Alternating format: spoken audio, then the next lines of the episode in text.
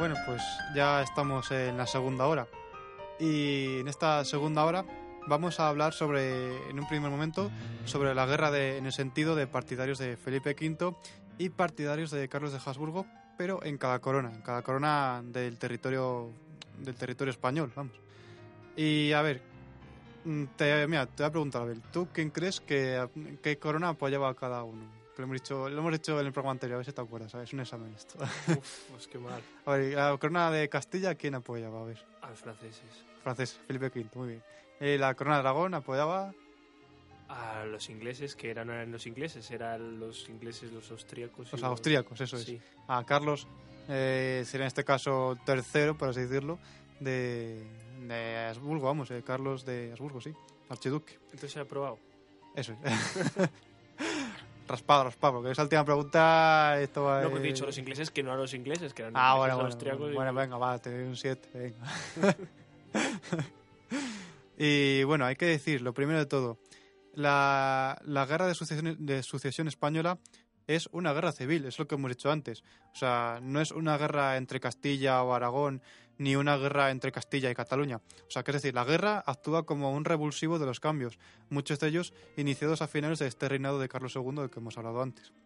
Pero es que además eh, es una guerra entre españoles, porque en Castilla, porque hemos dicho antes, sí, la corona de Castilla apoya a Felipe V. ¿Y por qué apoya a Felipe V? Porque es que en ese entonces los reyes, sobera- los reyes franceses defendían una centralización, una- un, modelo de Estado que al Carlos II los, bueno, los por ejemplo, el cardenal Portocarrero decía, oye, mira, que es que eh, con este rey seguramente los territorios españoles eh, tengan la posibilidad de estar todos juntos en este rey, o sea, que puedan heredarse todos juntos.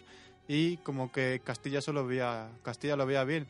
Pero claro, los, mm, los de Aragón decían, oye, esto no, no nos gusta tanto porque si significa que todo, o sea, que esto se centraliza, que todo se centraliza, como luego pasará, eh, a nosotros nos van a quitar el chiringuito este de solo ser casi independientes, casi la corona, la corona de Aragón, en, en- por así decirlo, es independiente. O sea, aunque mucha gente dice, no, es que los reyes católicos se juntan, no, no, es que fíjate, programas, están, llevan ya 200 siglos muertos, no, 200 siglos, 200 años muertos los, Los los reyes católicos y las coronas de Castilla y la corona de Aragón siguen separadas todavía, siguen yendo cada una por su bola. Tienen un rey único, pero cada una llega, va siendo... Que vamos, tengan el mismo rey no, no implica es. la unión territorial de los. De, ocurre lo mismo cuando decimos eh, eh, España, em, yo qué sé, cuando decimos. con lo- ¿Cómo se llama este? Me saldrá, hombre. El hijo de los reyes católicos, que, que hereda el, el- el trono que dice que España nunca se ponía al sol. ¿Cómo se llama? el Eh, nieto, Carlos I. eh, sí, Carlos. Exactamente, es el nieto. he dicho el hijo. Es verdad, es verdad. Nos dejamos a una, a una mujer por ahí abandonada y despechada, muy que loca, estaba un poco creo. loca. Sí, Yo creo que- me he olvidado de ella, perdón, me he olvidado de ella. Eh, no sé por qué estaba diciendo esto. Así que no se ponía al sol y decían que, claro, que es que eh, era España era eh, Sicilia, España era. No, es que España no era, España no existía. Es. Era un rey que tenía Pero varios dominios. reinos, es. exactamente, varios reinos, exactamente. De hecho, siempre se dice lo mismo Carlos, ¿no? Carlos I y Carlos V. Es que es. son el mismo, pero no son el mismo. Uno ejerce de rey de esta corona y otro de rey de esta corona. Aunque sea la misma persona. Eso es es. un poco paradójico, pero es así. Entonces no están unidas. Y como tú mismo has dicho un momentito, Sí, sí, sí. dando un vuelto de un giro de tuerca, eh, esta guerra civil muchos la entienden como Castilla contra Cataluña, primero. Cataluña Mm, dentro de Aragón, Eso es, punto primero. eso es. Y luego ya tendríamos Corona de Aragón y Corona de Castilla. ¿Y sería una guerra civil de este tipo? No tampoco. O sea, no tampoco. Sí, pero no. Porque luego dentro de la Corona de Castilla también habría partidarios de, eh, la, mm, de los Habsburgo y dentro de los Habsburgo, sí digo bien de los Habsburgo, y dentro de la Corona de, perdón, y dentro del reino, madre mía querido, y dentro del reino de Aragón habría partidarios de eh, los Borbones. Eso es, sí, porque es lo que iba a decirte ahora, justo que en Castilla no solo había partidarios de Borbón, había partidarios de los Habsburgo, como has dicho tú. Y, y es que además, O sea, que esta, lo que hay que decir, perdón, ¿eh? esta guerra Sí, civil sí, no es mm, castellanos contra aragoneses, eso es, no. son de Todos contra españoles contra, todos. españoles, eso es, sí, sí. Pero es que es que además, españoles, no como españoles, sino eso de una lucha de territorio. Vamos a decirlo así. Eso es, es que además en Castilla los partidarios de Habsburgo aumentan a partir de 17- 1702 cuando las medidas de Felipe V se, muen- se muestran antiaristocráticas y contrarias al sistema anterior. Es decir, eh, Felipe venía, se atraía al sistema francés donde la nobleza pues estaba cada vez eh, con menos poder, más relegada a sus propios territorios, que, que, digamos, que no tenían casi ningún poder. Y claro, pues eh, Felipe V estaba trayendo este sistema y los nobles decían, oye, mira, que es que no, que nos están quitando aquí el poder y todo ello, y cada vez había más partidarios del Habsburgo, cuando estaban todavía la guerra, la guerra civil en, en- en proceso, por así De hecho, decirlo. aun siendo nieto, se dice que el que introduce en España el absolutismo es precisamente Felipe V. Eso es, sí, sí, sí. Y bueno, pero luego a medida que las medidas de Felipe V se van asentando, se van como ya aceptando y por así decirlo, la aristocracia pues ya vuelve el apoyo del Borbón en, en- en Castilla. Pero está Aragón y sobre todo en Cataluña hay un sentimiento profundamente antiborbónico que parte de la paz de los Pirineos del 59, de 1659. ¿Me estás diciendo de verdad que en Cataluña hay un sentimiento antiborbónico? Sí, sí, sí. No me lo creo. ¿Por qué será? No te lo crees. Sí. Y, esto además deja muy, muy mediatizada a Cataluña por Francia. Y ya que es que en, esto, en ese momento invadió, invadió parte de Cataluña, el Rosellón, y además hay saqueos en el norte de Cataluña. Además, es que hay que decir que hay una buena propaganda de Carlos de Habsburgo y hace que cuente con gran parte del apoyo a la nobleza y las ciudades. Y además se, se autoproclama tercero, Carlos III de España y, y ya pues como van, pues mira, ya está, ya está el rey puesto. A rey, puesto, a rey muerto, rey puesto. Que a la introducción decías una cosa muy importante, que Sí. es la- la- lo que es la identidad. Y una de las cosas que, bueno, ya desde Herder se definen, y actualmente estaba leyendo un artículo de Taylor, que se llama, te digo ahora porque lo tengo aquí delante, la, la política del reconocimiento, que habla precisamente Sí. de cómo para reconocer un yo es necesario un otro. Aquí vemos que realmente es lo que funciona. Es decir, eh, mm, para que veáis que lo malo que es el otro, vamos a decir todo lo bueno que es el nuestro. Es una distinción entre uno y ese. Funciona siempre. Y Eso la es. identidad. Eso en es. fin. Sí, sí, pero es que eh, lo malo es que Carlos empezó a tener adversarios dentro de la corona de Aragón cuando pues, empezó a poner extranjeros en el gobierno y además el ejército empezó a estar formado por casi principalmente por extranjeros y fundamentalmente mercenarios además. Y, y además a esto se une que Felipe V pues va ganando batallas y batallas y batallas y poco a poco la nobleza de sobre todo la catalana va apartándose de, del Habsburgo. Todos Y- los Carlos sí. dan una serie de problemas eh, de este tipo, si te das cuenta, meten a extranjeros Es en el gobierno. Que mal- malditos Carlos, ¿por qué hacéis estas cosas? y que luego encima crean guerras. Oye, ojo, que todo esto lo digo con, iro- con ironía también, ¿eh? no se me enfade ningún Carlos nada por el estilo. Que luego encima estoy, crean guerras. estoy juzgando con los ojos de, de- de contemporáneos. a- en fin. y provocan guerras, sí, guerra- guerras civiles además también. sí, lo de mismo. todo tipo, Sí, sí, todo el rato además. ¿no? Primero No sé qué. civiles, en plan, venga. Eh, Luego ya también, eh, igual todo el rato, vamos. Es y... el espíritu de la época, es el- es el Zelgeist. Gavilán ha aparecido por aquí un momento. Lo he dicho Zelgeist, no Ah, bueno, bueno, eh, casi, aproximadamente. ¡Viva Alemania! Madre mía. ¡Viva bueno, Wagner! ¡Viva Wagner! Volgast. Sí, bueno, sí. como estaba diciendo, eh, se van apartando del Habsburgo y además es que las ciudades de- del territorio aragonés, cada vez que Felipe V, Felipe V conquistaba una de ellas, le van rindiendo su fidelidad y ah, por tanto van habiendo cada vez más partidarios de Borbón que del de Austria. Y hay que decir que nunca es una guerra entre Castilla y Aragón, a pesar de los decretos de nueva planta y del amoldamiento que esos decretos traen de la normativa jurídico-política aragonesa a la castellana. Que es lo que decíamos antes. De nuevo. Eso es. Lo que hay en la memoria de los aragoneses es la sustitución de los virreyes por los capitanes generales, la abolición de los fueros, la destrucción y su ocupación de Barcelona, que bueno, esto luego, luego en el siguiente punto volveré sobre ello, que ya hablaré sobre los decretos de nueva planta como tal. Y al final lo que hay es un entendimiento de las oligarquías aragonesas con los gobiernos sucesivos de Felipe V.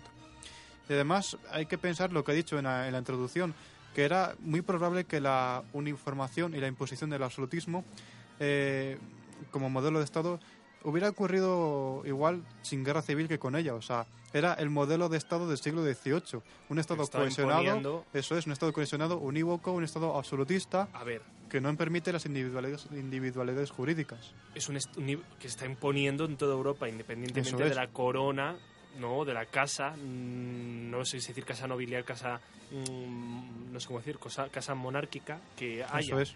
Ahora bien, los, borbónic- los borbónicos, los borbones, son los que lo empiezan a imponer como tal, como fuerte, Eso es. desde, desde Luis XIV. Y claro, llega un Borbón a la corona de Castilla. Entonces, si bien se estaba dando a nivel europeo ese absolutismo, de repente, el, como la casa representatoria, no sé cómo decir, ese absolutismo Mm, es la que llega a, a España. Entonces tiene a España, vamos, ya me entiendes, a ese terreno, es, sí, sí. a ese terreno que hay, que sí que eh, en, ter- en cuestión territorial sí que podríamos hablar de España, ¿no? Bueno, Aunque en coronas mm, seguirían estando divididos como una uni- unificación territorial. es que luego explicaré sobre ello, porque España, bueno, lo digo ahora, sí, eso, a lo mejor luego se me olvida. Eh, España como tal no lo será hasta el siglo XIX cuando se, con- cuando se una Navarra y, bueno, todas las Vascongadas a, Pero a nivel europeo a se, se seguía dividiendo entre coronas o se hablaba o a lo mejor hablaban a nivel peninsular, no sé cómo. A nivel peninsular, bueno, sí, es que ahora como que se puede decir que sí, que ya la, es que, bueno, luego lo diré, la Yo corona de Aragón, idea, ¿eh? la corona de Aragón desapareció ya en este momento. Ya olvídate del reino de no sé cuál, no sé cuántos, ahora ya es eh, España, por así decirlo. Pero es que lo que digo, que Navarra y todo ello todavía, como apoyó a Felipe V, pues lo conservó sus leyes, por así decirlo, sus fueros. Sul- fue- fueron así, Y eso, claro. por así decirlo, era como un pelín independiente, por así decirlo, que estaba bajo el rey español, pero era como un pelín independiente y por tanto todavía no era España como tal. Sí, sí, sí, sí. Por eso te pregunto si en la idea territorial podremos hablar de España, aunque no hablemos, o sea, territorial, es que claro, Es territorial, que ¿qué- es qué extraño por de, territorial?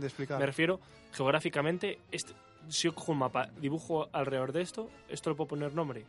Sí, se puede decir España y mm, aunque queden algunas cosas que es en plan esto no puede ser, esto a lo mejor es así, no sé qué, pero bueno, para que nos entendamos todos, sí, es España. Vale, o sea, aunque haya distintas Eso es. coronas, como un territorio así marcado, Eso Sí. es, sí, sí, sí. Y bueno, ya suelo decir de esto, de la guerra, que actúa como un catalizador de los cambios en dos sentidos, ya que hace de freno al poder, al poder político de la nobleza. Eh, y porque es que hay hombres e instituciones nuevas que entran a formar parte de este gobierno. Y no parece prudente decir que la nueva configuración del Estado se deba solo al cambio de la dinastía de los Habsburgo, de los Habsburgo a los Borbones. Lo que se va a implantar ahora es el sistema tecnócrata de las monarquías atlánticas europeas. Es un sistema menos nominalista y más tecnocrático que hace que el Estado funcione.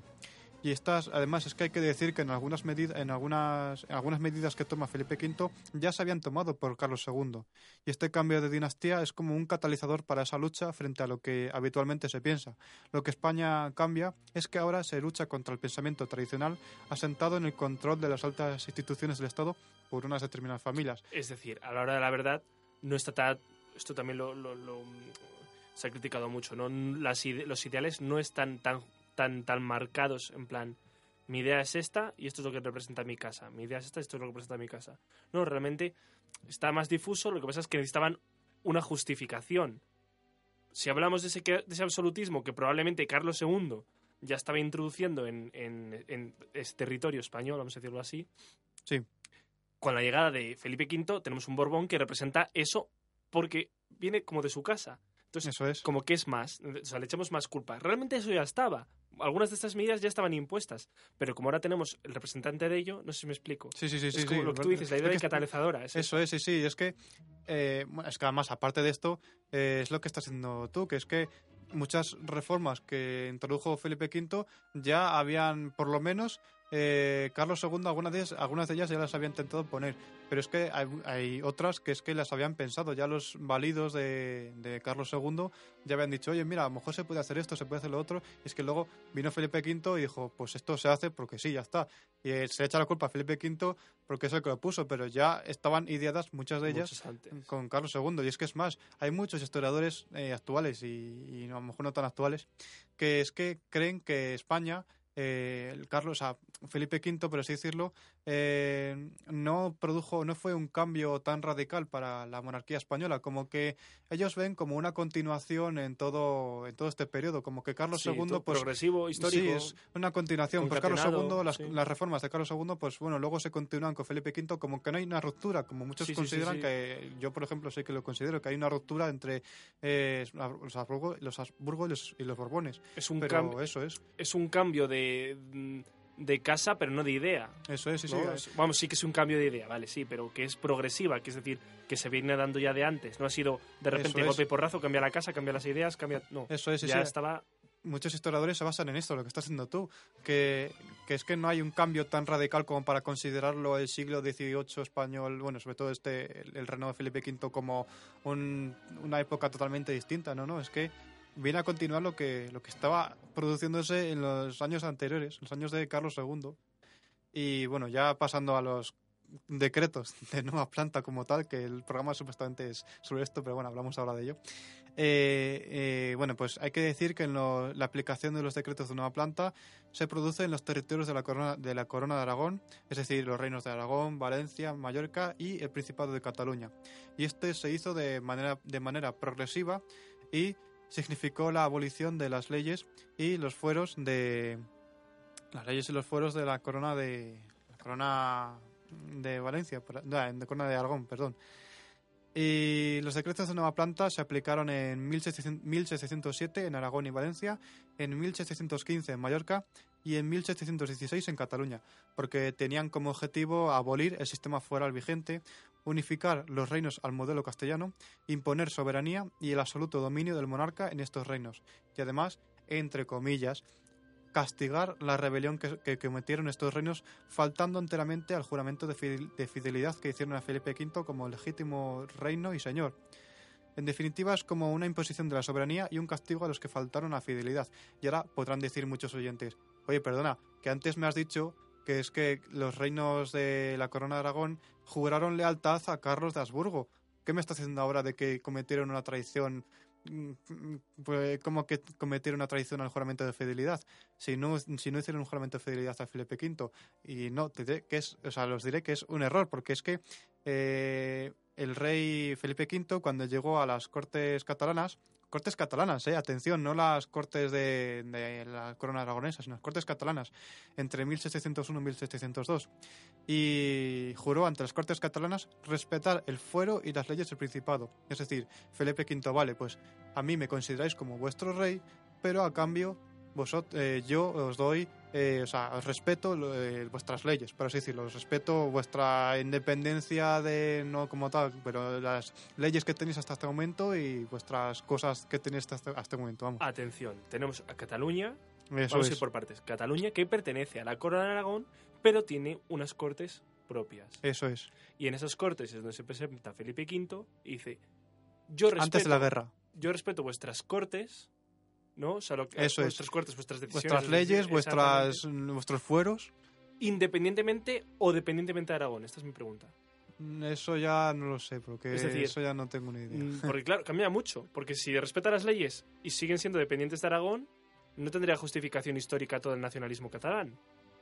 Claro, sí, porque es que... seguiría perteneciendo a Aragón.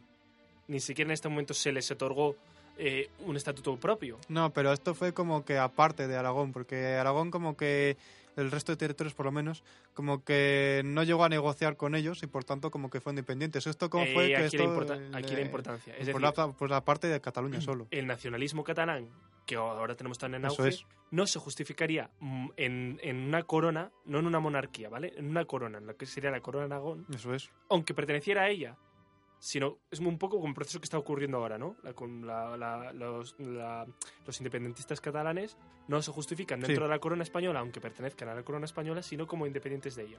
Pero cuidado, o sea, hasta aquí, hasta aquí podremos respetarlo. Eso es. Pero cuidado, que no vengan justificándose en un rey catalán, porque no lo ha habido. Eso es. Nunca ha habría- habido un rey catalán. Ahí está la cosa. Había un rey aragonés y ellos tenían unas cortes que pretendían reclamar cierta independencia dentro de la corte, de- perdón, dentro de la corona aragonesa. Eso es. Pero que hay que confundir, o sea, cuando muchas veces estos independentistas catalanes intentan justificarse la historia de que fueron rey, reino de Cataluña, no, no, no. Eres reino de Aragón. Otra Eso cosa es. es. que tuvierais unas pretensiones, que tuvierais este plural que tanto utilizamos aquí en este programa y que tantas veces se nos escapa, que vuestros antepasados tuvieran esas pretensiones, eh, no sé si decir nacionalistas tampoco, pero, pero sí, vamos, independentistas de Sí, esa, de esa corona de Aragón. Es una situación parecida a la, a la de ahora, siempre y cuando no se justifiquen en una corona catalana. Así de claro. Eso es, sí, sí, porque es lo que, vamos, es lo que has dicho tú, porque es que eh, eh, Cataluña nunca ha sido un reino, siempre ha sido como máximo un principado. Eso que quiero decir, yo no estoy en contra, y ojo, esto es muy polémico, y ya, ahora me van a ya de una de las dos cosas que siempre sí, hablo, ¿no? es verdad. Yo no estoy en contra del indepe- independentismo catalán. Lo que estoy en contra es de esa manipulación histórica que utiliza muchas veces el independentismo catalán. Es decir, ¿quieren ser independientes? No me parece mal. ¿Vale? Habría que llevarlo a, a más niveles, es decir, ahí, está, ahí es donde está el problema, ¿no? Yo soy de los que partidarios de, joder, yo veo bien el referéndum, y esto me es algún momento del programa, ¿no? Lo veo bien. Sí, Pero habría que tener en cuenta dónde estás haciendo el referéndum. Es decir, yo haría que el Estado permitiera ese referéndum en Cataluña. Permítelo. Pero luego hay que tener en cuenta que Cataluña pertenece a la corona española. O en Eso este es. caso al Parlamento, eh, a los diputados, Congreso de Diputados. de los Diputados. Entonces, una vez que se ha hecho como se, que se quiere en Cataluña, lo abriría a nivel nacional. ¿Qué se, qué se quiere en España? Y si sale independencia, pues oye, ha salido. Es como el Brexit. Puede ser mejor o peor, pero es lo que, a lo que han votado los ciudadanos, es lo que quiere la ciudadanía. ¿Entendemos? Entonces aquí veo el mismo problema. Que, que yo no lo veo mal, la independencia de Cataluña, o sea, de verdad. No, no, muchas veces lo, lo que pasa es que la critico tanto porque se justifica en hechos que, que- que se inventan, así de Sí, sí, claro. es que no- hay muchas veces que es en plan, pues esto no tiene justificación. Pero El- bueno. Los reinos catalanes. Pe- ¿Pero cómo que los reinos catalanes? Es que otro día escuchando un programa de podcast decían el reino de Castilla y el reino de Cataluña. Y digo, ¿pero qué reino de Cataluña? Si no existe. No hubo. Yo, o sea, estoy a, no es que esté a favor, insisto, es que decir estoy a favor. Veo bien que la gente te- pueda tomar sus propias decisiones, pero por favor, justificadlas. No me lo justifiquéis en, en- en- en nubes de humo. Justificarlas bien, no justificarlas en cosas que eso. ¿Qué es la dices tú. independencia? Lo entiendo. Pero justifícamela, no me la justifiques en... o sea, no, no- no te pido ni que me la justifiques, pero no te justifiques en una historia falsa. No te inventes la es. historia. No, esto es falso, esto no ha ocurrido. No, no, no, con lo que tú dices, como mucho ha sido un principado. Eso pero es. como puede ser Asturias. Pues sí, sí, la verdad, igual.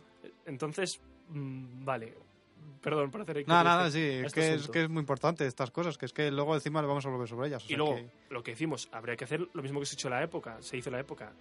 Cataluña elige, eso ¿vale? Catalu- Cataluña elige. Y una vez que eligió Cataluña, ya lo, lo hablamos, en ese caso sería la corona de Aragón. Pues en este caso sería a la corona, que es que hablar de corona hoy en día me parece un poco raro, pero bueno, a la corona española, venga, si quieres es. decirlo Eso así, ya es, está. sí, sí. En fin, perdón, seguimos. Y nada, eso, lo que estaba, es que es importante. Luego, además, creo, vamos a volver sobre ello, o sea que volveremos a, decir todo esto. Y, y es que es lo que estaba diciendo, que es que las Cortes catalanas juraron a Felipe V como rey, como, bueno, como su soberano, por así decirlo, porque tampoco era rey, o sea que soberano, dejémoslo en soberano, ya está. Y, pero Felipe V es lo que he dicho, que no juró ante las Cortes de Aragón, Valencia, solo en Cataluña y no ante los demás reinos de la corona, de la corona de Aragón. Por lo tanto, los, otros reinos no le juraron fidelidad. Por lo tanto, si los otros reinos querían eh, declarar que Carlos de Habsburgo era su rey, pues eh, perfectamente pueden hacerlo, porque como no, no habían declarado fidelidad a este rey Felipe V, pues, pues como que tienen por ese lado más justificación, por así decirlo.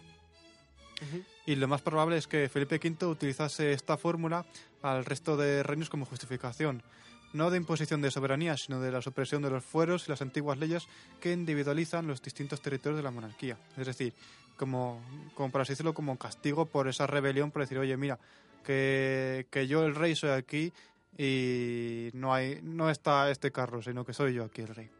Y bueno, ya vamos con la imposición de los decretos de nueva planta. ¿Qué significa la imposición de eh, estos decretos de nueva planta? Significa, por un lado, la sustitución del virrey de Aragón, que hasta entonces eh, Aragón estaba gobernado por un virrey, por un capitán general en Valencia y otro en Cataluña, y por un comandante general en Mallorca y otro en Aragón. Este capitán o comandante general iba a la capital correspondiente, en plan Zaragoza, Valencia, Mallorca Barcelona, y había una, una audiencia que adquiría competencias y formaría junto con este capitán o comandante un real acuerdo, es decir, un nuevo gobierno del monarca en cada uno de esos territorios, porque hay, hay que tener en cuenta que este, este comandante o, o capitán eh, estaban nombrados por el propio rey. Es decir, era como el gobierno del monarca.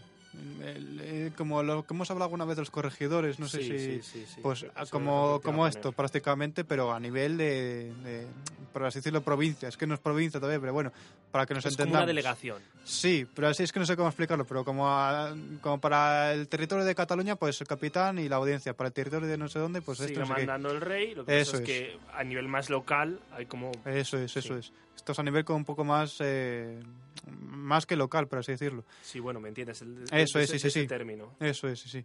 Y las grandes audiencias, porque hasta entonces, eh, la- sobre todo las, las ciudades de Barcelona, por ejemplo, o Mallorca, se gobernaban por unas grandes audiencias eh, que ven suprimido su derecho de extranjería. Este derecho reservaba la inmensa mayoría de los cargos a los altos, de los altos tribunales a los naturales de- del reino. Por tanto, esta queda reducido de manera a un 40, o sea, más o menos un 40% aproximadamente, mientras que el resto de las plazas son de nombramiento regio y pueden ser otorgadas entre los naturales, entre los naturales de cualquier parte de la monarquía. ¿Qué quiere decir esto? Que la- el derecho de extranjería que existía hasta, hasta este momento de decir, oye, mira, aquí nosotros, eh, o sea, por ejemplo, vamos a ponernos en el caso de Cataluña. El gobierno de, el, es que no sé cómo decirlo, bueno, el gobierno de Cataluña, que estaba supeditado al, al rey, al rey español, español, sí, pero como el gobierno de Cataluña hasta ese momento tenía la prerrogativa, la, ¿cómo se dice?, el privilegio de que sus miembros eh, podían ser nombrados entre los, o sea, eran nombrados entre los naturales en casi, en casi su totalidad, o sea, que los que gobernaban eran los propios catalanes. Pero eh, ahora con la llegada de Felipe V, pues dijo Felipe V, oye, mira, este derecho a extranjería eh, como que es mucho menor, o sea, reducido en 40% aproximadamente, como ya he dicho, y es decir, que menos de la mitad de las personas, como mucho, iban a ser naturales, del, naturales de Cataluña. Los demás podían ser naturales de cualquier otra parte del reino, es decir, pues yo qué sé, de Valladolid o de Galicia o de cualquier otra parte de- del país. Y es un, es un derecho que se les ve retirado a los, a los propios catalanes. Bueno, a los propios catalanes, aragoneses, eh, valencianos y, y mallor- mallorquines. Esto claro. viene a colación justo del hincapié que he hecho antes, ¿no? Es decir, esto, por ejemplo, sí que lo vería mal. Es decir, si estás en Cataluña, pues es. lo lógico es que las decisiones de tu gobierno, de ese gobierno, es. ese gobierno que no es el gobierno. Es que, ¿cómo poder hacer una comparación? Habría que hacer una comparación a lo mejor con los ojos de hoy. Es como si, eh, yo qué sé, las Cortes de Castilla y León, me viene muy bien. Sí. Las Cortes de Castilla y León están, mm, el que manda realmente es el Parlamento por encima de ellas. Y por encima del Parlamento incluso el rey. Es Eso decir, es. las decisiones a nivel de Castilla y León las toman la cor- las Cortes de Castilla y León Mm. y hacen decretos. Pero es que por encima de ellos está los reales decretos, está lo que, lo que opina el rey sobre ello o lo que opina... eh, es como dar competencias. El rey, o en nuestro caso sería el parlamento también, ¿no? El parlamento, y por encima del parlamento el rey, da competencias a esa comunidad autónoma para que establezca leyes. Siempre de acuerdo a lo que está por encima de ellas. No sé si me explico. Sí, sí, sí. Es decir, yo no puedo decir, mm, vamos a hacer una ley para que seamos, eh, yo qué sé, que no se me ocurre ninguna idea, pero es que no quiero hablar detrás de la independencia, pero vamos a hacer una ley para que en nuestro territorio se pueda matar gente.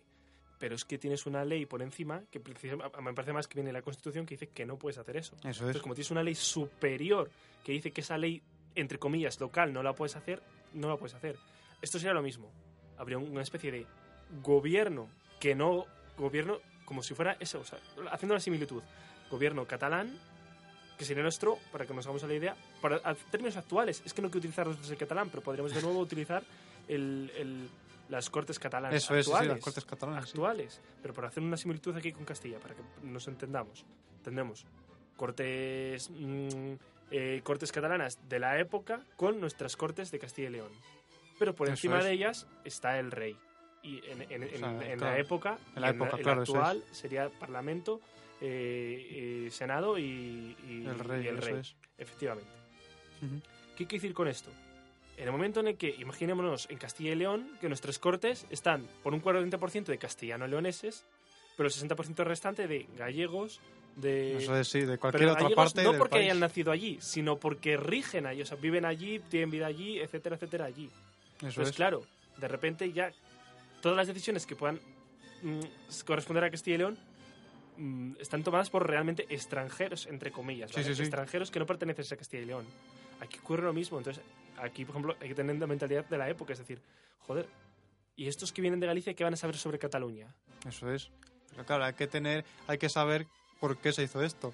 Porque claro, eh, Felipe V con esto sí vale como castigo, pero castigo ¿por qué? Porque ¿qué ganaba Felipe V con ello? Pues ganaba controlar las cortes catalanas, porque controlaba en un 60% los cargos de las propias cortes. Es decir, si el rey eh, ponía a, sus, a su gente, por así decirlo, en las cortes catalanas y encima eran mayoría, pues era como, ya está, yo lo que diga, eh, cuando vaya a Cataluña nadie va a decir que no, y aunque digan que no, me da igual porque, eh, o sea, los que, están a- los que son de allí en Cataluña, me, me da igual que digan que no, porque los que Pero- yo he puesto allí van a decir que sí, porque están pagados por mí. O sea, que ya está.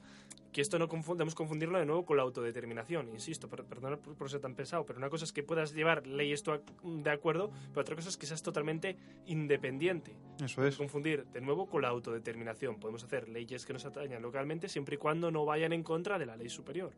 Eso es. Y bueno, ya avanzando también en los decretos, eh, otro, otro aspecto es el, el del gobierno municipal que sufre una profunda remodelación. Eh, por ejemplo, están los gran, los antes he dicho las audiencias. Las audiencias son los que los como los que gobernaban en los territorios de, cada reino, en este caso principado de Cataluña. Pero eh, en cada ciudad, que es que me he confundido antes, en cada ciudad lo que gobierna es un consejo general, por ejemplo, en Barcelona, o el Gran Consejo en Mallorca. Y estos son suprimidos y se suprime además el sistema de elección de los administradores principales. Los consejos, eh, estos consejos que he dicho de Barcelona o Mallorca, son sustituidos por un corregidor, representante del monarca, que está asistido por unos regidores que también son nombrados por el monarca. Y entonces este antiguo sistema es abolido o suprimido y, y se impone, pues otra vez de nuevo, se impone a los reyes, a perdón, a, a los local, pretendientes, eso sí, a los, eh, a los corregidores, al gobierno castellano, por así decirlo, al, al que quería que gobernase allí Felipe, por así decirlo, porque hasta entonces en Castilla habían existido los corregidores y todo ello, pero es que en Aragón no había corregidores. Había esa- O sea, en Castilla, hasta entonces, los que eran como, por así decirlo, alcaldes de, de cada ciudad eran los corregidores. Y los corregidores, ¿quiénes eran? Los que eran nombrados por el rey. el rey. Y Claro. estos eran, pues claro, si el rey decía, oye, en esta ciudad tiene que hacerse esto, esto y esto y esto, pues el corregidor era eh, como el vehículo para decir, oye, mira, que el rey ha dicho que tienes que hacer esto, esto, esto y esto. Y él es como un representante del rey en ese territorio. Pues ahora en Aragón va a pasar lo mismo. Va a haber un representante del rey en, en, esta, en cada ciudad. Y por, por lo tanto es un corregidor. Eh, eso en el aspecto municipal. Luego en el aspecto de las cortes, hay cuatro cortes, o sea, por cada uno de los cuatro territorios hay un- una corte. Y también las diputaciones permanentes de las cortes, porque cuando hay cortes, pues eso, como que toman las decisiones y todo ello, pero cuando no hay cortes, los que toman las decisiones son las diputaciones, que son como, como los consejos de... como un consejo, por así decirlo, formado a partir de las cortes. Estas... Las ciudades de los reinos, eh, de estos reinos de Aragón, eh, tienen, adquieren el derecho de enviar sus representantes a las Cortes Generales, que son solo unas cortes para los territorios de la Corona de Castilla y de Aragón. Y es lo que decía antes, que es que no son cortes de España, porque ahora dice, ah, pues ya está, ahora uno, uno, uno que nos escucha dice, ah, pues ya está, mira, aquí se crean las cortes de España eh, porque se, se juntan las coronas, las coronas de Castilla y de Aragón. Pero no, porque es que Navarra todavía mantiene sus cortes hasta 1829, o sea que no es España todavía, no se puede hablar como tal de España. Hay la diferenciación que hacíamos antes de Eso es, diferenciación territorial y diferencia- diferenciación ideológica. política, eso es, claro. política ideológica. Es lo que Eso decía es. antes. Es decir, podemos llamarla España, entre comillas, en el sentido de que es el terreno que equivaldría luego a España, incluyendo, incluyendo eh, Navarra. Eso es, sí. Porque realmente lo, lo que entendía como terreno sería lo mismo. Otra cosa bien es que política ideológicamente se entendiera una unidad española, Eso es, sí, sí. ¿vale? Quizá el ejemplo más claro, por, para hacer la comparación, sería la unificación italiana, ¿vale? Que a lo mejor la tenemos más cerca, o la unificación alemana, vamos, alemana, la unificación del imperio... eh, El imperio alemán, sí. Exactamente. Sí, sí, sí. Ocurre lo mismo. Eh, la idea de Italia seguía estando en Italia, incluso cuando eran reinos independientes. Cuando estaba el reino de Nápoles, que no era, no era italiano en el sentido, ¿veis? Nos viene muy bien. El reino de Nápoles mm, no era italiano en el sentido eh, ideológico político, porque tenía- pertenecía a Aragón. Sin embargo, en el sentido geográfico, pertenecía a Italia. Por esa Eso idea es. de, ital- de italianidad que habría, vamos a decirlo así. La idea, Herder lo definiría así, ¿no? Sí, sí, sí. La idea de italianidad. Lo mismo ocurría en Milán o lo mismo ocurría en... Bueno, yo creo que incluso el Vaticano hoy en día sí es reticente a esto, yo creo. Por eso ¿Sí? es, porque eso es que el Vaticano no, no es, país. Italia, exactamente. Es un país Vaticano. Es un país. Entonces creo que el Vaticano todavía no entra en esa idea de italianidad, es decir, no nos une, tiene un idioma común y realmente es una, un- no sé si tiene ni siquiera ciudad dentro de, de una ciudad o algo así. Es un barrio, yo creo. Sí, es que es enano. Eh, pero pasa lo mismo. Entonces, aquí nos viene muy bien el ejemplo de Italia. Es exactamente lo mismo que ocurre en España. Tenemos como varios reinos, pero que, que tienen ideología eh, política diferente, pero tienen una serie de rasgos que lo unifican bajo esa... eh, no sé cómo decirlo, esa, esa- ese, ese lugar, esa, es- es- esa ubicación, sí. Sí, eso es. Entonces, viene muy bien. No sé, vamos, creo que la correspondencia se puede hacer bien. Tendríamos una unidad, que sí que sería, una uni- perdón, una unidad geográfica, que sí que sería la española, pero no implica una unidad en todos los demás niveles. Eso es. Porque es que lo que he dicho, que es que Navarra no está todavía incluida hasta más de un siglo después, o sea que... 1829, has dicho. Eso es, sí, sí, sí. Y bueno, pues eh, otro aspecto que de, esto, de los decretos de nueva planta es que desaparece la fiscalidad, o sea, es decir, el sistema de los impuestos y de la, y de la hacienda de estos territorios y quedan integrados en la corona de Castilla, por lo que hay una imposición general con un enfoque distinto en cada uno de los territorios. Es decir, se pone un impuesto, un impuesto para cada territorio, pero que en, en esencia es igual. Es un impuesto establecido en bloque, pero que cada territorio lo, lo va a llamar de una, de una manera. Y, y es un impuesto que, que se hace por. O sea, que. Por así decirlo, es que no sé cómo explicarlo para que se entienda mejor. Es como un repartimiento de acuerdo con los censos, censos de riqueza. Es decir, como. eh, según los censos de riqueza, pues eh, este impuesto pues variaba de, de cada persona. Pues si tenía no sé cuántos, pues pagaba no sé cuántos. Si tenía pues no sé cuántas cosas, tenía, pagaba no sé cuántos. como Libby y esto. Eso sí, igual. por así. Y, y por tanto se ve que los decretos de nueva planta no son uniformes, no significan lo mismo y ni practican lo mismo. Y además, eh, lo más seguro es que el territorio más afectado fuera Valencia. La derogación, porque en Valencia es que se, además de la derogación del, derecho de extranjería, que eso sí que es común, como ya he dicho antes, en Valencia se sufrió también la supresión del derecho civil privado como manera ex- excepcional, que eh, continuó siendo, o sea, continuó estando en Cataluña, o sea, que se suprimieron más cosas en Valencia que en Cataluña, incluso, o sea, que fíjate. Y además eso se suprimió también la jurisdicción de la ciudad, de la ciudad de Valencia, sobre, la, sobre su propia universidad. Y, y así, o sea, que fue un territorio, el territorio más mm, perjudicado, por así decirlo. Eh, por otra parte está Aragón, ahora estoy yendo, como, pu- como podéis ver, por cada territorio, cómo fue afectado. Eh, en Aragón, el- o sea, es- está dicho casi todo, porque es que además luego cuando llegaron los, o sea, los representantes del monarca, los notables se declararon fidelísimos al monarca, al monarca, porque con ello trataban de aminorar el efecto de la aplicación de estos, de estos decretos, porque decían, oye, mira, sí, nos declaramos, nos declaramos súper fidelísimos a ti y eres el mejor de todo el mundo. Pero claro, el rey Felipe V dice, ya sé, ya, ya sé por dónde vais, pero vamos, que a mí no me, no me ganéis así, así como así. Y a ver si se consigue así una minoración de los, del efecto. Y después está, también está Mallorca, claro. Lo más significativo fue, como ya he dicho, la supresión del Consejo General de Mallorca, porque este tenía un gran prestigio dentro de la ciudad y fue un- como un gran golpe.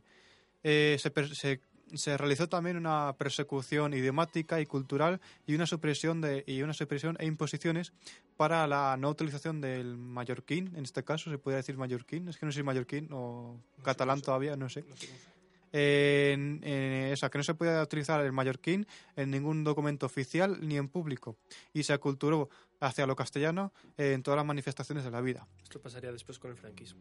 Eso es. Pero es que ahora queda el territorio polémico, el territorio que da lugar a este podcast casi, por así decirlo, el caso de Cataluña, eh, que en- encima fueron los últimos. ya había, en el caso de Cataluña ya había como unas negociaciones antes. Pero es que uno de los válidos, por así decirlo, es que no. Uno de los secretarios, por así decirlo, de, de Felipe V era Macanaz. Y Macanaz quería que en, en Cataluña se instaurasen los decretos como tal, o sea, sin ninguna restricción, sin ninguna sin ningún miramiento, en plan, oye, esto es así, pues así, no se puede hacer ninguna negociación.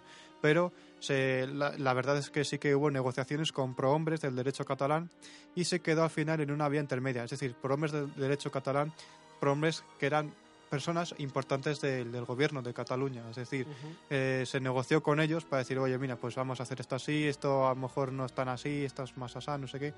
Y, y lo más significativo es la de Cataluña es la culturación castellanista en lengua y en manifestaciones, e incluso la supresión de las universidades, universidades y la potenciación de la Universidad de Cervera, que quedó controlada por el Estado y en ella se, se- se habló exclusivamente en latín y en castellano también. Esta remodelación catalana fue muy positiva porque la universidad se convirtió en la mejor, la mejor universidad española de la época, aunque luego después, unos cuantos años después, eh, Carlos III se enfrentaría a ella. Pero, era, pero como era una universidad de jurisdicción real, se convirtió en la más avanzada frente al resto, ya que utilizaba el castellano como lengua de debate moderniza- y, también hubo una, una cierta modernización de las, de las enseñanzas en filosofía moral, química, botánica. Fue un ejemplo ante el resto. Pero vemos realmente que la catalana tampoco se diferencia tanto de la valenciana. Eso es. realmente. O sea, que, tenemos que tener en cuenta, otra recapitulación rápida. Los decretos de nueva planta son una serie de, bueno, decretos, iba a decir de leyes, pero bueno, sí, decretos, lo dice la propia palabra, que se imponen por parte de Felipe V a los diferentes territorios eh, que este gobierna ahora en la península, diciendo, tanto si me habéis apoyado como si no, a partir de ahora estas cosas van a ser así. Eso es. ¿Entendido? Eso es. Y, y claro, pues eh, una de la, uno de los debates historiográficos que estábamos planteando aquí es la reforma de la administración municipal, porque una línea dice que las grandes familias tradicionales fueron apartadas, o sea, la, la gran, la gran nobleza de Cataluña, Aragón, eh, Valencia, Mallorca fue apartada y hubo una, una forma de imposición y absolutismo, o sea, es decir, una castellan- castellanización. Pero hay otra, otra línea que dice que los nobles eh, de la corona aragonesa se acercaron a la nobleza castellana, se acercaron también a la burguesía de la burguesía catalana sobre todo, y hubo un respiro fiscal, por así decirlo, de manera que estos se acercaron al gobierno, o sea, la burguesía y la nobleza catalana y, o sea, aragonesa, en, al fin y al cabo, eh, se acercaron al gobierno y fue un acercamiento y entendimiento de estas oligarquías aragonesas, que es lo que eran oligarquías, sobre todo las catalanas y valencianas, al gobierno. ¿Y esto que trajo consigo? Pues una participación de las oligarquías, eh, como he dicho, catalanas, valencianas, aragonesas, castellanas, eh, mallorquinas, eh, en el comercio junto a una industrialización. Es decir, que hay algunos que dicen, una, una línea dice, es que lo- estos secretos fueron lo peor porque se impuso la castellanización, el, modelo castellano, pero, Pero también hay que hay otra línea que dice, oye, no, mira, es que es que hay muchos nobles, muchos burgueses que Gracias dijeron, oye, mira, gracias a esto eh, podemos negociar con los hombres del gobierno de Madrid y gracias a ello pues podemos obtener mejores condiciones de comercio que las que teníamos antes y en algunos aspectos sí que se, se dio lugar a esto incluso lo que he dicho a una incipiente industrialización que empezó más o menos pues, Y la más probable, época. de nuevo, sea el término medio. Eso es probablemente sí que hubo una castellanización, claro que sí, eso, eso es, porque ya lo hemos dicho una sí. culturización, claro Eso que es. sí. Pero por otro lado también hay que reconocer que gracias a esta... Pero, pero, pero ¿qué nos ocurrió? Es que no nos vamos a engañar, es que me gusta llevarlo mucho al terreno de, de la actualidad. ¿Qué ocurrió hoy con el inglés? Sí, igual Mm, Pero ya no solo de- desde el punto de vista del idioma, sino desde el punto- de vista de creencias. Festividades que nunca se han celebrado, ¿Verdad? como Papá Halloween. Ello, ¿Vale? Que yo no estoy en contra de Halloween, ojo, ya lo he expli- explicado más veces, que por sus orígenes y demás también habría que hablar de que mm, como, como, como, como culto pagano también se daba en lugares como Galicia, Mm, ¿vale? Que no nos es. podemos engañar. Pero hay que reconocer que se ha, se ha, como entre comillas, impuesto ahora, precisamente porque desde eh, los países anglófanos, ang- oye, anglófanos, ang- anglo, parlantes bueno, sí, angloparlantes, sí. Otro- De todas maneras, ¿cómo se dice? Espérate, anglo... anglófilos no sé anglófilos. Es que Es que no sé si existe eso pero bueno No, sí, yo- sí, sí que existe. Sí existe. eso sí. Pues- Pero es que no me sale la palabra. Fíjate que la usaré cada dos por tres, pero lo, lo típico de estas palabras que usas mucho y luego no. Bueno, en fin. Eh, sí sí De habla inglesa, ya eso es eh, no solo ha, ha- ha- ha habido esta culturización del inglés como no, el, el idioma que hay que hablar ahora es inglés, que es que te lo imponen, que sí o sí, sino que luego también lo vemos en estas tradiciones como Halloween, Papá Noel que tú has dicho, Eso o, es. o- o Black Friday, que es lo más reciente que, Es que tenemos ahora. Es verdad. No nos engañemos, o sea, esta culturización se está dando. Parte, parte negativa, estamos perdiendo nuestros, entre comillas, nuestros propios valores, nuestros, no sé hasta qué punto, ¿eh? Cultura, sí. Pero, por ejemplo, los Reyes Magos, yo lo veo en la publicidad de la televisión. Todo es Papá Noel. Todo es Papá Noel. Entonces, Verdad. en parte, estamos, esta culturización funciona. Se está imponiendo, lo- en vez de haber una, a lo mejor una correspondencia, una equivalencia, que sería lo ideal, ¿no? ¿Por qué no van a hacer esas dos cosas? Vemos que una se impone a la otra. Entonces, sí que hay una culturización. Pero, por otro lado, no podemos negar que este habla inglés, esta, este- esta idea de unificación de habla, te permite salir fuera de España también y hablarte en inglés en Francia o en Alemania o, eh, o, bueno, ya países ingleses, pues claro que sí. Entonces, ¿tiene una parte buena? Sí, una parte mala también. Todo que- tiene su parte menos entonces, parte buena. por eso el término medio, aurea mediocritas, ¿no? Y ya está. El término medio está la virtud, ¿no? Exactamente. Y bueno, pues hablando ya, ya he hablado de esto de los decretos de una planta y ahora hay que sacar como de todo esto, hay que sacar unas conclusiones. Yo creo que es necesario sacar unas conclusiones. Porque, o sea, hay que explicar que por qué no fue una guerra ni un castigo únicamente de España contra Cataluña. Porque, en primer lugar, a ver, España, lo que ¿cómo hemos dicho antes. ah, cuidado, de, de España contra Cataluña, has dicho. Eso es, sí. Porque, en primer lugar, España existía en este momento. Como he dicho antes, España existía. España no existía como tal todavía, por lo que no podía ser un castigo de España a Cataluña, porque si no existe España, ¿cómo va a ser un castigo de España a Cataluña? O sea, Pero ¿qué no- pasa? no se vende, se vende hoy en día como castigo de España a Cataluña. Eso es, sí. Los Ah, nacionalistas catalanes Lo venden, piensan vale, vale. que... claro, es que según estás diciendo España contra Cataluña y digo, pero ¿cómo España contra Cataluña? Historia Sí, me cuadra. porque es que decían los nacionalistas que... No, no digo a todos, que esto también en plan, ah, ya está metiendo a todos en un saco, no.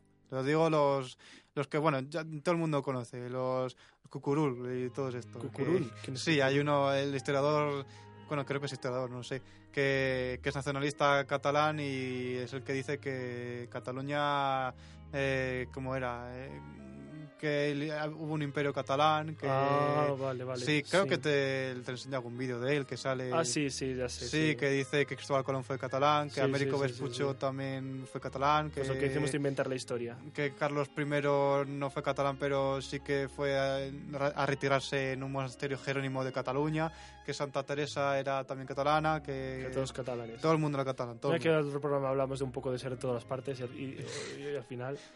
Pero sí, efectivamente. Todo el mundo era catalán. Entonces lo venden como un. Y lo venden como una agresión de España, De España a, a Cataluña, Cataluña. porque porque encima cuando encima como hubo lo de la guerra, bueno, el sitio este de Barcelona, pues lo toman como que, eh, mira, eh, los, los españoles que entraron en Barcelona y empezaron a bombardear la ciudad y luego entraron y saquearon todo. Que no te digo que no ocurriese porque en una guerra, ¿qué te, qué te esperas que va a ocurrir? Que entran en la ciudad y te digan, ah, sí, toma, que vamos a, después de haber estado contra la guerra, ahora vamos a, a, a tratarlos bien, ¿no? Lo normal en la guerra es que te traten mal porque es el Porque enemigo, ya está. ¿no? Exactamente. Porque, se- por- ¿cómo, Vamos a cómo ver. empezó, cómo empezó Alemania a justificarse en la Segunda Guerra Mundial? Pues Pues- precisamente por todo, los- todo lo que había perdido la primera y todo lo que quedó de Alemania en la primera. No, claro, es que es una eso. cuestión de revanchismo, pero es que ese es el ser humano. O sea, me has hecho mal, pues ahora te jodo. Joder, nos pasa a nivel personal. Alguien se enfada contigo y tú lo que haces, en vez de, de- dices, me enfado también. ¿Tienes motivos para enfadarte? No, pero como se ha enfadado conmigo, pues me enfado, ya está. Claro, es que Es- eso, Es una cuestión de revanchismo, pero vamos a volver al tema. eso es. No abrió una España, lo que hemos dicho durante todo el programa. Si quieren admitir este punto de vista de que España eh, se impuso sobre Cataluña, entonces tendrían que decir, vale, España se impuso en España.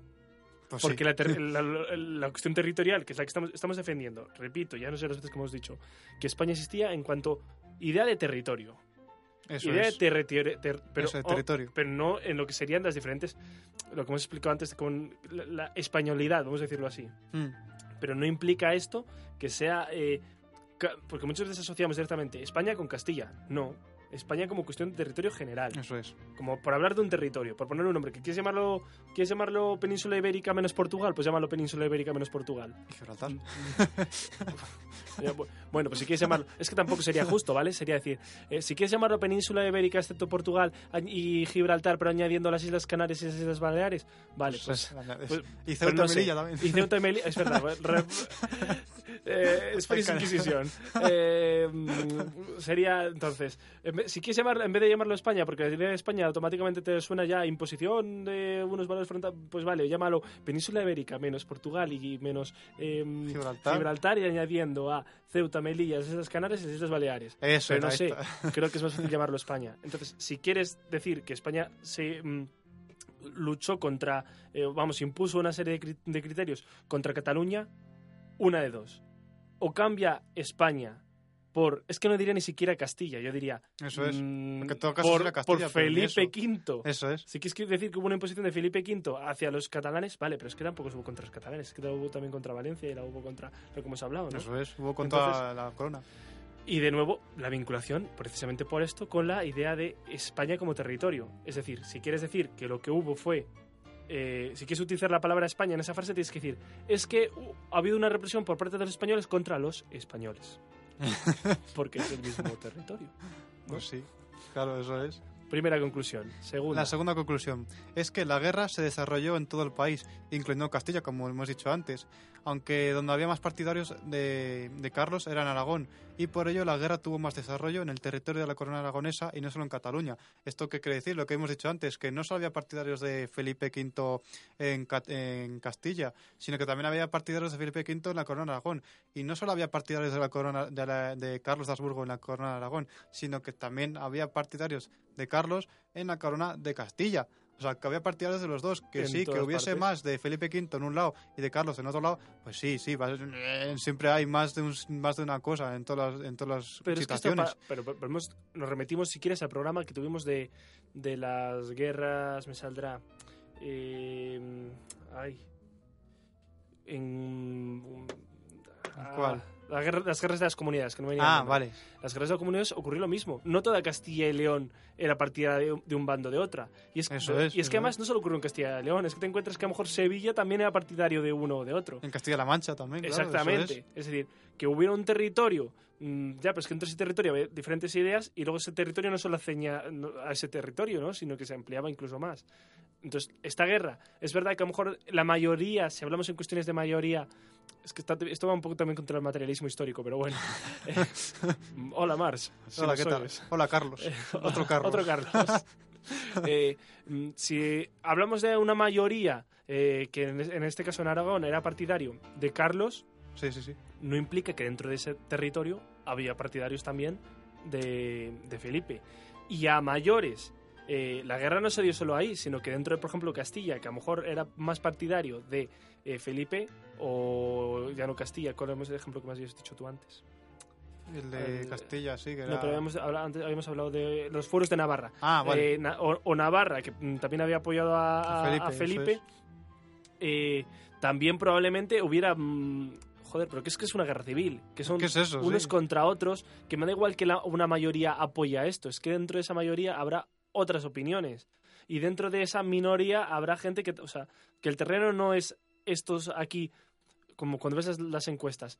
Ahora, ahora da la sensación, por ejemplo, te das cuenta, ahora da la sensación de que toda Andalucía ha votado a Vox. Es verdad. Sí, sí. Pero No no, es la, lo ha reali- sacado no es la realidad. Es verdad. Un poco, aquí un poco ocurre lo mismo. Decimos, no fue contra Aragón, es que fue en todo el territorio. Eso Y es. no fue una ideología, es que hubo varias ideologías. Eso En es. Y no fue una guerra, es lo que he dicho, que no fue una guerra que se desarrolló solo en Cataluña o Aragón incluso, sino que se, se En desarrolló todo el suelo. en sí, todo sí, el sí. suelo, y es que no solo en todo el suelo, sino que es que en todo el continente En europeo. O sea, que vamos a ver, o sea, que estamos hablando de que, que solo en Castilla, solo, solo en, en Cataluña fue la más perjudicada. Eh, fue perjudicado No, no, todo, fue- en toda Europa, o sea, que vamos.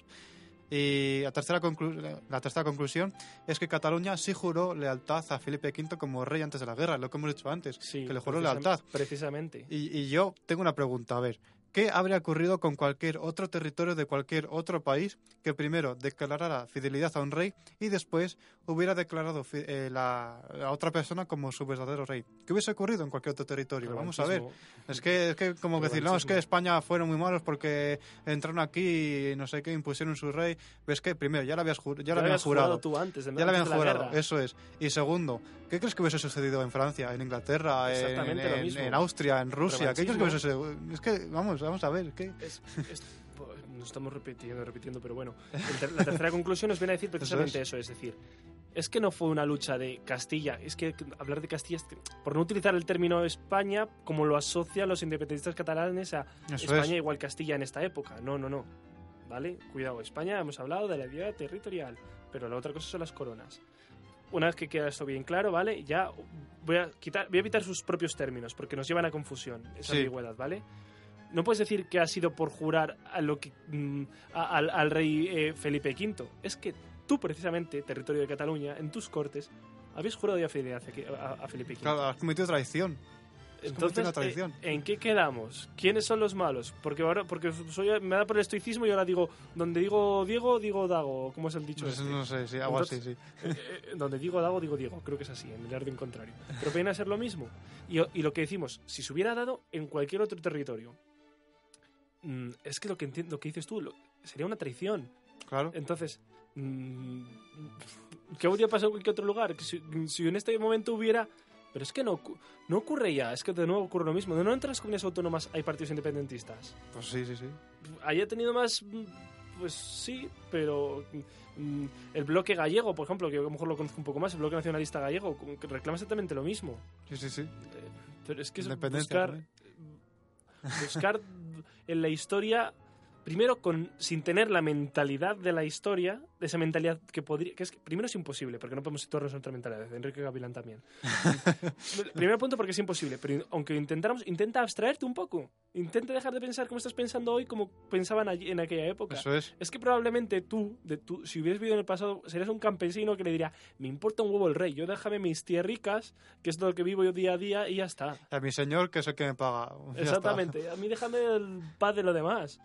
En fin, Y la cuarta conclusión y última es que ni siquiera fue el territorio más perjudicado, porque lo fue Valencia, como he dicho como antes. dicho exactamente. sí. Porque además es que hubo negociaciones, eh, como he dicho antes, Macanaz quería implantar los decretos como tal, pero es que hubo negociaciones con los se propios les catalanes. permitió esas de- Es decir, hubo negociaciones, no voy a decir, "Ah, pues eh, lo imponemos y ya está, y nos vamos ya para casa. No, no, que es salió mal parada, pues habló- sí, pero es que también Valencia, incluso, ¿qué cojones? Incluso Claro, Castilla, que hubo guerra también en ese territorio, que también Claro. perdería, perdería cosas, Claro. aunque fueran grandes obras de arte, por ejemplo. Claro, eso es. Es que es una situación que no es como la, la quieren explicar, la quieren explicar algunos. Sí, sí, sí, sí.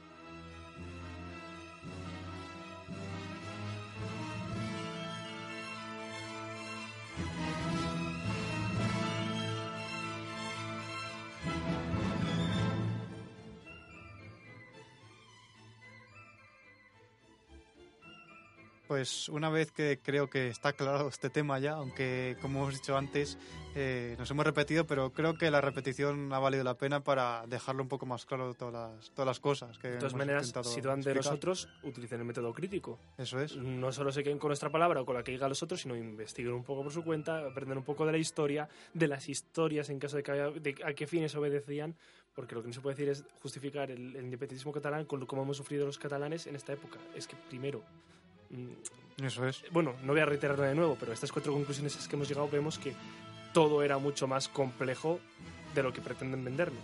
Eso es, sí, sí. Es que eh, hay muchas situaciones que es que esto fue así, esto fue así. Oye, no. a lo mejor hay consecuencias. Aparte de, mm, de que a lo mejor no sea así, es que a lo mejor si fue así es porque hubo esto, esto y esto y esto. Hay que poner en su contexto histórico. No es por, ala, ya está, se acabó, se pone así. No, es que hay un contexto histórico detrás. Y es que son personas que existieron hace 300 años que, que, que ya ves tú que. ¿Qué te van a contar ahora? ¿Qué te van a contar ahora después de 300 años? O sea que eso es a lo que queremos llegar, las conclusiones que hemos dado, es lo que queremos llegar a lo largo del programa y lo que hemos, os hemos hablado. Y ya solo queda contaros cómo podéis contactar con nosotros a través de las redes sociales. Como siempre, tenemos eh, Facebook, Instagram y Blogger, que buscándonos por Power por Bolerías nos podrán encontrar. Facebook.com barra Power Instagram.com barra Power por Bolerías o powerpolverías.blogspot.com.es. Y también está el correo electrónico en powerpolverías.gmail.com y ahí como siempre escriben todo lo que nos tengan que comentar. Y ya solo queda decir que muchas gracias por compartir este tiempo con nosotros. Les hemos acompañado David de las Heras en el equipo de sonido, Abel Mostaza a la producción y Oscar Borge, un servidor a la locución. Hasta, Hasta el próximo, programa. programa.